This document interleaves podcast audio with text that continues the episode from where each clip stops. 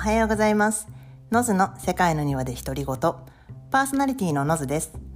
この番組は5年世界を旅して、現在は西オーストラリア州のパースで夫婦でガーデニングビジネスをしているノズが、基本何でもその日に思ったことなどをゆるっとテーマに沿って話す雑談番組です。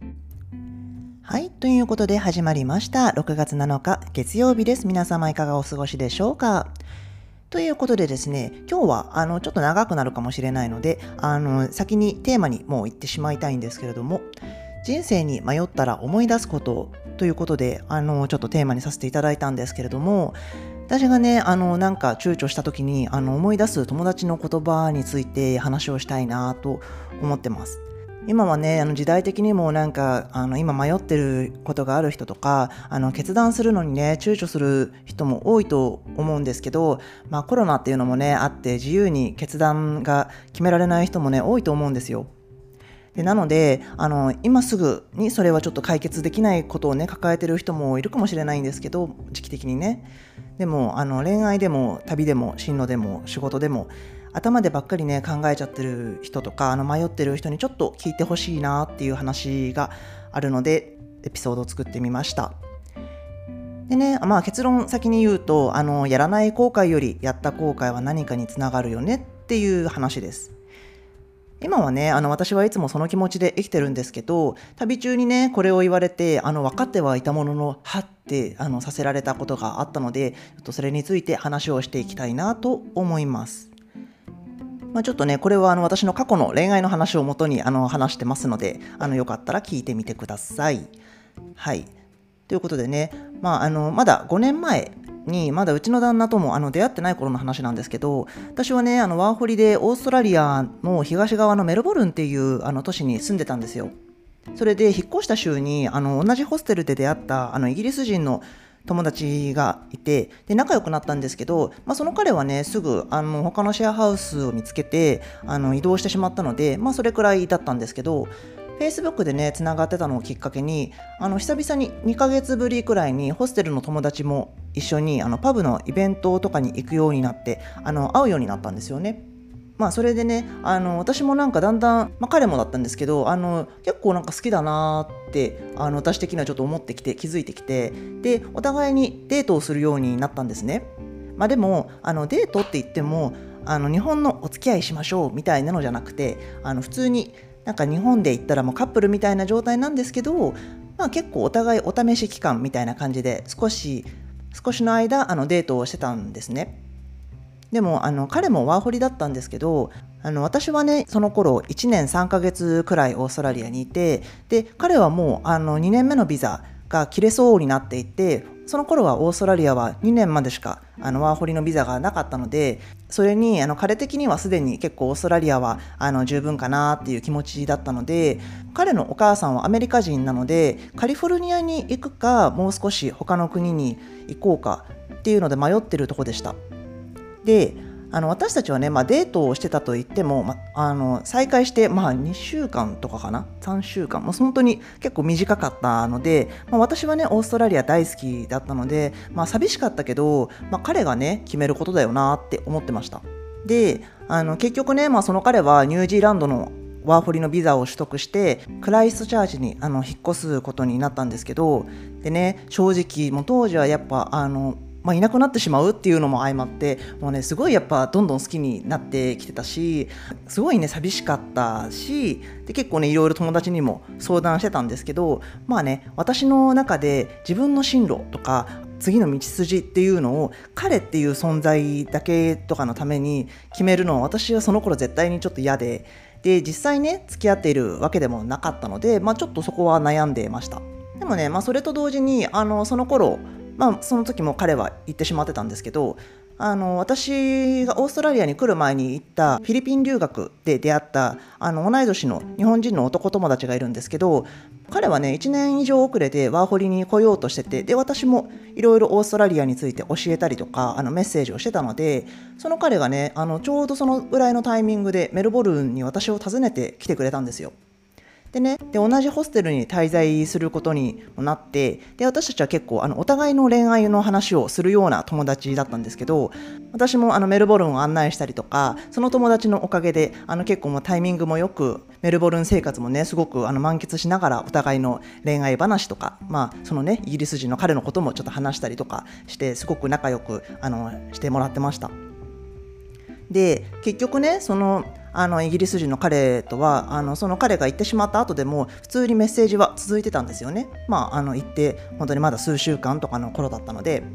ででも私的には、まあ、その頃やっぱりもうずっとモヤモヤしててしかもやっぱ会えないっていうのもあってなんか会いたいなって気持ちがやっぱね強くなってたんですよ。であのそれと同時にあのメルボルンに住んでも3ヶ月目でその時11月とかだったと思うんですけどオーストラリアはね季節が逆なのでそろそろ夏モードがだんだん見えてくる時期になってたんですけどでもねその年はなんかすごいどんよりした天気が続いててでローカルの友達も今年は冬が長いよなって言ってるような年でした。でメルボルンってねすごいなんかロンドンみたいにすごいグレースカイ。てあのいつもしとしとした雨が降ってるそういう天気の多い都市でで特にね冬がそんな感じなんですけどもうその時はねだらだらその天気が続いてたのでもう私はもうああもう太陽が 太陽の光が足りないみたいな あのっていう感じな気分になってきてでだんだんね他のエリアに行きたいなとかあの思ってた頃だったんですよ。でそんな時にそのイギリス人の彼とあのクリスマスホリデーの話になってで彼はねすでにニュージーランドで働いてたんですけど2週間オフになるっていう話をしてたのででフェスに行きたいなっていう話になったんですよ。でまあ、私もねそれで行きたいなって話に少しなってでそしたらねあの彼も「えノズが来るんだったらオーガナイズもいろいろできるよ」みたいな話になったんです。まあでもねただ実際自分私的には迷っていてだってその彼にね、まあ、まだ23週間ぐらいですけど、まあ、他の女の子はその時にいないにしろ別に私と付き合ってるわけでもなかったしあの実際行ったけど結局なんかめっちゃ傷ついたりとかどういうポジションで行ったらいいのかなとか、まあ、勝手になんかいろいろ考えてたんですよね。それでそのことをその日本人の男友達と2人で飲んでる時にあのそんな話になって相談したんですよ。でそしたらもう彼に即答でえー、でも俺がノズさんの立場だったら絶対行くよって言われて。でだってあの行った後悔よりあの行かないで後悔するのって絶対嫌だと思うよって言われたんですよ。確かに行って何にもないかもしれないしなんかもっと傷つくかもしれないけど行かなかったら彼との関係はそこで終わりでしょでもずるずる行くくらいなら行ってみてダメならダメだしもしもそれが始まりかもしれないしとにかくやらない後悔よりもやって結末なり先を知った後の方が後悔は大きくないと思うよって言われたんですよ。で私もなんかそれを言われた時になんかまさにそうだよなってハッとさせられてなんか頭ではねあの分かってたと思うんですでもなんか自分がやっぱ悩んでると気づかないっていうかだから本当にねその時あなんでなんかそんなので悩んでたんだろうって思ったんですよねだってあのもちろんね状況にもよりますけど私の場合すでにあの何の縛りもなくて自由に動き回れて実際ねあの他のエリアに行きたいなって考えてるタイミングでもあってでその上あの実際にねニュージーランドは行きたい国でもあったわけですよ。でそれと同時にねそうやって彼に会いたい気持ちもあるしこの先を見てみたいっていう気持ちも大きくてでしかも、まあ、その彼もね2週間はトラベルできるしあの実際その期間もあの彼は受け入れ体制なわけだからとりあえず気軽な気持ちで遊びに行ってみようかなってでねその後別に戻ってきたければ戻ってくればいいしあのニュージーランドにあのもっといたいんだったらワーホリだって取れるしいろんなねオプションがあるのに私は何で悩んでたんだろうなって思ったんですよ。でそれでね私はその日本人の友達に背中をすごい押してもらってあの結局その1ヶ月後のクリスマス直前にあのもういつものようなあの片道切符でクライスチャーチに飛んだんですね。でまあまあいろいろ飛ばして話しますけど結果はうまくいかなかったです。そうで結局トータル6週間いたんですけど別にねお互い喧嘩したわけでも気まずかったわけでもあのなく全然仲良く過ごしてましたで2週間はねあの一緒にロードトリップしたりとか彼の友達の家を数日借りて暮らしてみたりとかあのフェスに行ってみたりとかかなり充実した時間は過ごしてたんですけど彼はねやっぱりもうあの旅の熱もちょっと下がってきてて半年後くらいにはカリフォルニアで定住したいなってことを考えてたんですよ。で私はねまだまだあの他にいろんな国もっと見てみたかったしニュージーランドもね素敵な国だからもっと見たいなって気持ちもあったんですけどその頃はね私が初めて自分で自分らしく冒険できた国っていうのがオーストラリアだったのでもう今以上にオーストラリアが大好きだったんですよだからあのまだね半年分のワーホリのビザが残ってる状態でそれを捨ててニュージーランドのワーホリに切り替えるんだったらやっぱり私には自分がここにいたいっていう理由が欲しかったんですよね。まあね実際ねその6週間も彼とべったり一緒にいたわけではなくて途中ねあの日本人のあの友達が日本から正月休みもあって数日遊びに来てくれたりとかイギリス人の女友達が、えーと、オーストラリアからニュージーランドに私を訪ねてきてくれてでヒッチハイクで1週間旅したりとかいろいろしたのででそんな中でなんかやっぱり改めて自分らしく旅をしていきたいなってすごい思ったんですよね。なんか多分その時の気持ちとしては多分私の方があの好きな気持ちは彼に対して大きかったと思うのでもしもその気持ちを引きずってでニュージーランドにいるよりもやっぱり自分らしくいたいってすごく思ってだったので結局悩んだ結果私はオーストラリアに戻るチケットを買ったんですよ。なので私はクライストチャーチの空港まで彼に送ってもらってでそこでお別れをしたんですけど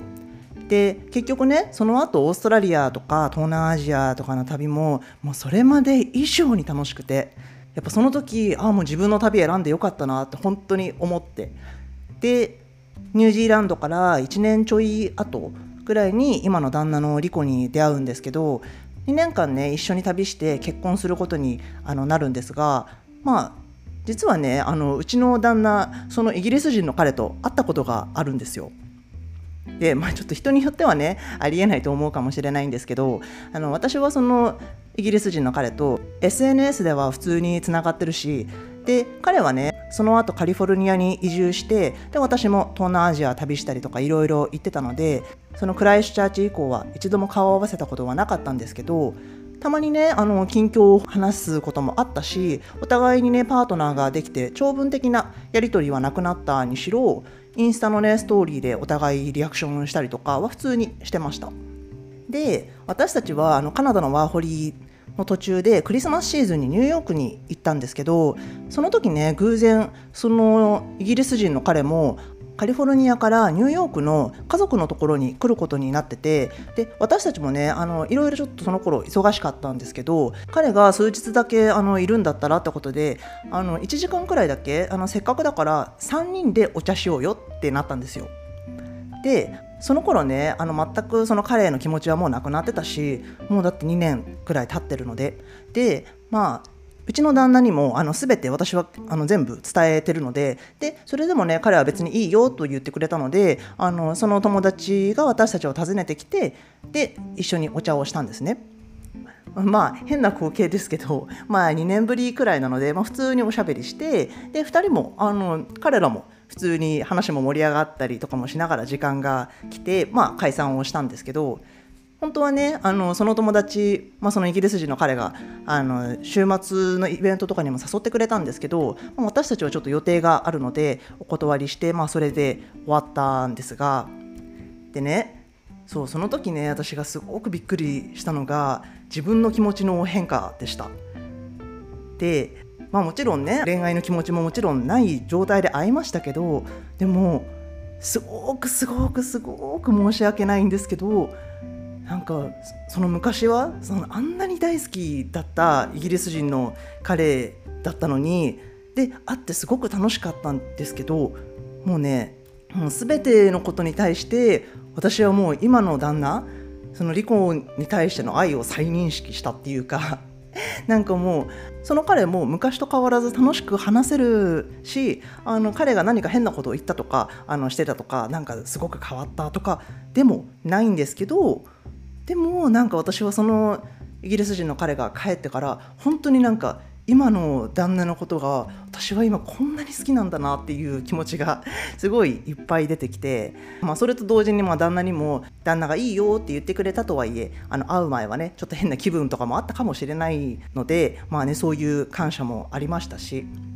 そうなので私ねいまだにねこれふと考えるんですよ。私もしもあの時あの日本人の友達に背中を押してもらってなかったらとかもしもあそこでニュージーランドに行かないでオーストラリアに残るそのまま残るっていう決断をしてたらもしも同じようにあの旦那今の旦那にリコに出会えたとしてももしかしたら心のどこかであの時ニュージーランドに行ってたらなんか違ったかもなとかあのイギリス人の彼の方が本当は良かったのかもしれないとか考えたかもしれないなって思うんですよ。だってあの結局人って頭の中で人のイメージってどんどん美化されていくのでもしかしたら一生のうちであのうちの旦那はその美化されたそのイギリス人の彼にもしかしたら勝てなかったのかもしれないとかなんかだってそんなの分かんないじゃないですか。だってね2年間あのあなんかあんなにす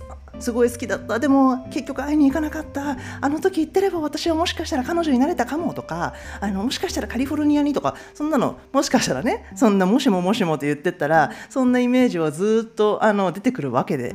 ででね、でも実際にニュージーランドに行って、まあ、彼とは結ばれなくて自分の決断で帰ってきてでね再会するチャンスでまさか3人で会うことになって